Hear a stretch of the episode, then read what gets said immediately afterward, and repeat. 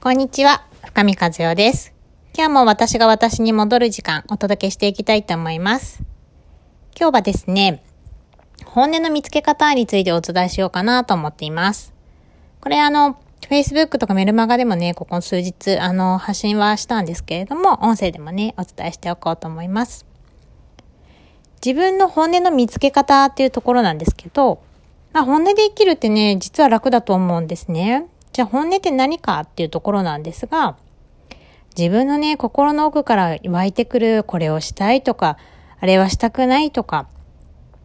まあ主にあれがしたいですね。あれがしたくないの裏には何かしたいがあると思うので、これをしたいっていうこと、それをこう忠実にこう自分の体にこう体験させてあげるってすごい大事なことかなと思っていて、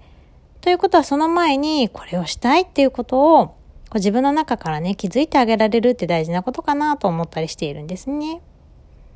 それってどういうことかっていうと、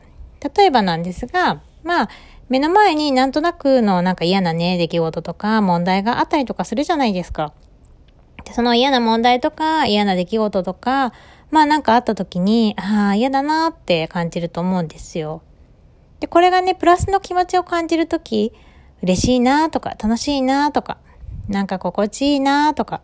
ああ、これしてて楽しいなとか、そういうこう、なんて言うんだろうな、安心感感じるなとか、そういうね、あの、プラスの感情が感じれるときっていうのは、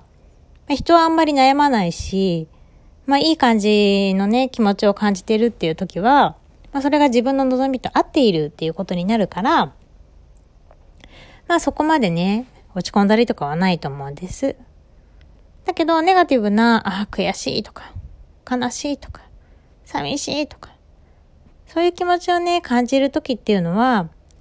やっぱりね、なんかこう心に、ああ、これ嫌だなっていうのがね、残っちゃうんだと思うんですよね。で、その嫌だなっていう気持ちを感じるっていうことは、まあやっぱりその裏には自分のね、本当の本当の思いっていうのがね、あるはずなんですね。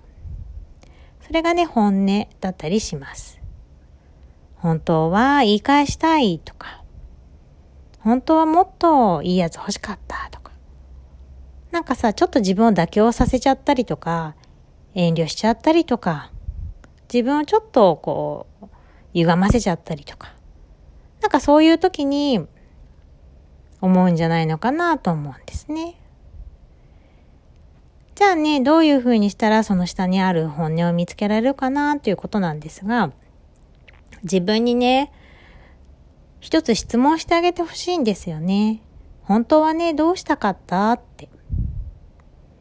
みんなね、原因探したり、過去に、あの、なんて言うんだろう。何が悪かったのかなっていうふうに見つけに行くのはすごい得意だと思うんです。例えば夫と喧嘩をした。私の何がいけなかったんだろう。あの言葉遣いだったかな？とか。ご飯作ったやつが美味しくなかったのかな？とか。まあいろいろあると思うんですね。で、その喧嘩した理由っていうのもいろいろいろいろ出てくると思うんですけど、まあ理由がね、あ、これだったとかね。わかるとすごい楽だと思うんですよ。例えばさ、喧嘩して、その次の日に女性だと月経来たりすると、ああ、この体調悪いの月経だったんだと思ったら結構楽になったりするじゃないですか。心の落ち込みとかね。ああ、なんだと思、思えたりすると思うんです。でもその理由がわかんない時って結構往々にしてあって、というか逆にその理由がわかんない時の方が多いと思うんですよね。なんであの人これ言われたんだろうとか、今日なんでこんなに調子悪いんだろうとか、で、それをね、ずっとずっとなんでなんでなんでなんでって考えていくと、まあ、結構自分がしんどいかなと思うんですね。でなんでって考えてもいいんだけど、まあ、最終的に行き着くところは、どうせ私は価値がないとか、どうせ私は認めてもらえないとか、どうせ私は生きていても、こうつまらないみたいな。なんかそんなね、言葉がね、浮かんできて、で、それ浮かんでくると、そこをまたひっくり返そうとか思うんだけど、その、どうせ私は素晴らしいってつぶやいてみたり、どうせ私はもう素敵なお姫様とかつぶやいてみるんだけど、まあ途中でね、あの、気力が保てなくなって3日でやめちゃったとかね。で、結局また、どうせ私は価値がないに戻っちゃったみたいなので、自分を責めちゃったりっていうのはちょっともったいないかなと思うんですね。なので、まあ何かあった時に原因を探すっていうことはすごい大事なことだとは思うけど、まあそればっかりやっていると、実は人生が先に進んでいかなくって、まあそこから先に人生を進ませたいってなった時には、本当の本当はね、その時にどうしたかったかなっていうことを、まあ、伝えて、あの自分にね、質問して、そこから出てくる言葉を拾ってあげるっていうことが大事かなと思っています。この間ね、私が年賀状を整理してたんですよ。それね、あの、看護師時代の先輩の年賀状が見つかって、なんかね、ちょっと思ったことがあったんですね。もともと私、あの、看護師をしていて、で、出来婚をけ、あの、機に辞めたんですけど、それまでね、比較的こう、仲良くしてくれてた先輩だったんだけど、妊娠したって言った瞬間にちょっと冷たくなった感じがしたんですね。態度がね。で、あの、やっぱり、あの、看護師してると、妊娠しちゃうと夜勤ができなくなっちゃうから、その夜勤をね、交代してもらったりとか、で、先輩は私より年上だったりするから、そのね、妊娠したっていうことのやきもちかなとかさ、勝手にまあ自分は思ったわけですけど、退職して、まあ私は出産した時に退職したんですけど、退職してしばらくしてね、まあ、年賀状が届いたわけですよ。でいじめてごめんねって、期待してたんだって一言書いてあったんです。で、そのね、年賀状が捨てられなくてね、私もなんか退職をするんではなくて仕事も続けたいなと思ったけど、まあ辞めちゃったんですけど、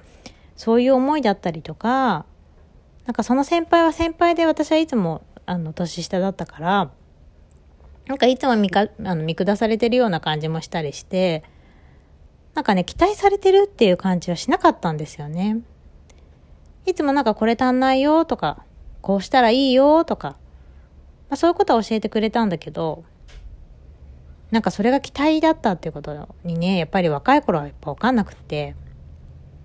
なんかこう、あ、またダメ出しされたみたいにちょっと取ってた部分はあったんですよね。で、なんかそんなことをちょっと思っていて、で、その年賀状を見ながらね、本当はどうしたかったんだろうなって聞いたんです。で、そしたら、まあ本当は続けたかったなっていうのも出てきたんだけど、それ以上になんかその先輩とか、もっと周りの人の愛情ね、素直に受け取ったらよかったなーって思ったんですよね。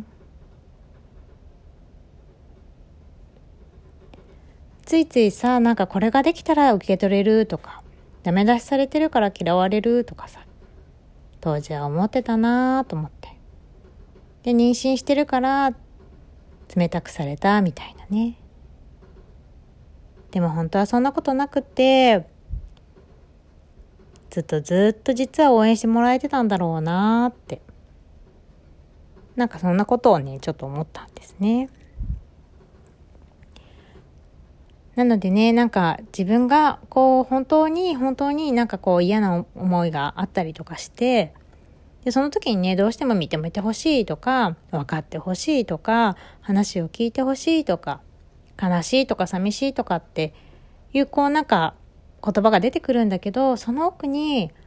本当は自分がどうしたかった。でもどうしたかったの、そのことができなかったから多分その気持ちが湧き出てきているわけだから、